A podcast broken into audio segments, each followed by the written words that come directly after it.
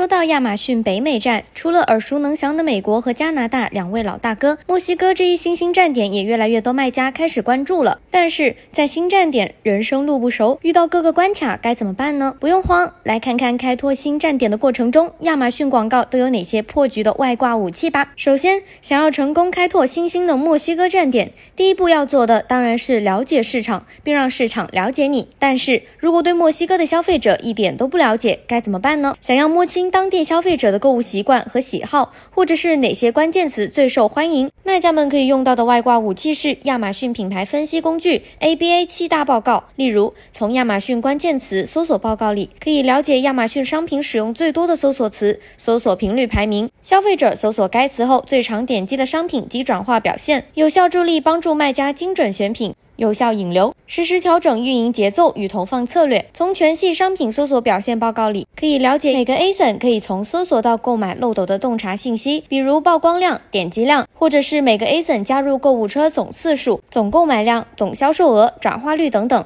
更好的了解配送速度、折扣力度、评级等因素对商品的影响。除了需要了解新市场以外，语言和物流也是卖家们在开拓市场初期容易遇到的问题。比如语言不通，迟迟无法开启广告，或者是物流昂贵，想要低成本开拓市场却不知道该怎么做。如果遇到的是语言障碍，那么建议用亚马逊多站点广告工具，只需要一个控制面板就可以启动和管理多个国家地区的广告活动，无需额外翻译和设置，一键复制现有的广告活动。广告平台语言切换器、关键词及内容翻译功能、商品推广自动投放、多站点复制及创建广告活动、管理员账户，你想要的全部都有。另外，这里也提醒大家，研究发现，美国总人口的百分之十三点五以西班牙语作为主要语言，百分之五十八的美国西语使用者认为，将西语融入广告可以增加对品牌的忠诚度。可见，将西班牙语融入广告，除了对进入墨西哥市场有帮助。还能同时吸引更多美国的西班牙语使用者，锦上添花。对于物流昂贵这个问题，则推荐大家利用亚马逊物流远程配送计划。借助远程配送计划，就可以把使用了美国站亚马逊物流的商品